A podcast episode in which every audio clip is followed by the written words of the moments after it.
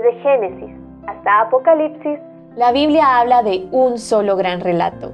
La historia de Dios y su plan redentor en la persona de su Hijo, Jesucristo.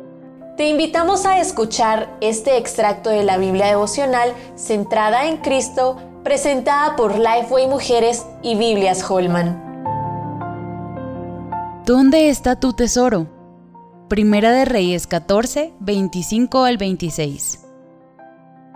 Es fácil dejarnos deslumbrar por las asombrosas riquezas de Salomón, ahora en manos de su heredero, Roboam.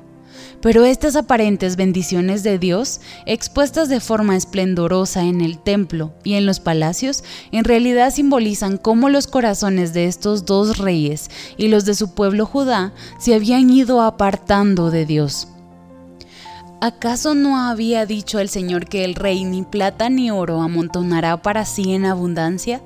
Los escudos de oro y otros tesoros que habían acumulado los reyes, tanto en la casa de Jehová como en la casa real, fueron tomados por Sisac, rey de Egipto, por causa de la infidelidad del pueblo hacia Dios. Tristemente, estas riquezas ya no apuntaban a la gloria de Dios en Jerusalén, la ciudad en la cual Jehová dijo que había decidido habitar, porque los líderes de su pueblo se apartaron de Dios y dejaron su ley. Roboam pagó el precio por esa idolatría cuando Sisac atacó Judá. El Señor protegió Jerusalén, pero le permitió a Sisac llevarse todos los tesoros reales y los artefactos preciosos del templo. Aquellos objetos se habían convertido en símbolos de la apostasía.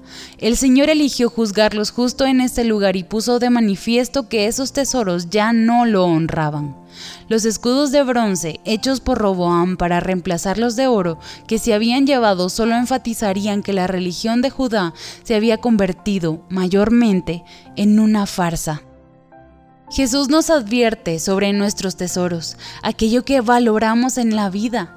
No os hagáis tesoros en la tierra, donde la polía y el orín corrompen, y donde ladrones minan y hurtan, sino haceos tesoros en el cielo, donde ni la polilla ni el orín corrompen, y donde ladrones no minan ni hurtan, porque donde esté vuestro tesoro, ahí también vuestro corazón. Mateo 6, 19 al 21. ¿En qué has invertido los recursos que el Señor te ha regalado? ¿Demuestran esas inversiones que lo que más te importa es Cristo y su causa? Según Jesús, se pueden acumular tesoros en la tierra, como Roboam y Salomón. Pero esto puede desviar las prioridades de nuestro corazón si no están en el lugar correcto, en el cielo. Recordemos que la verdadera riqueza radica en obedecer al Señor con todo nuestro corazón. Para conocer más recursos relacionados a esta gran historia, visita www.centradaencristo.com.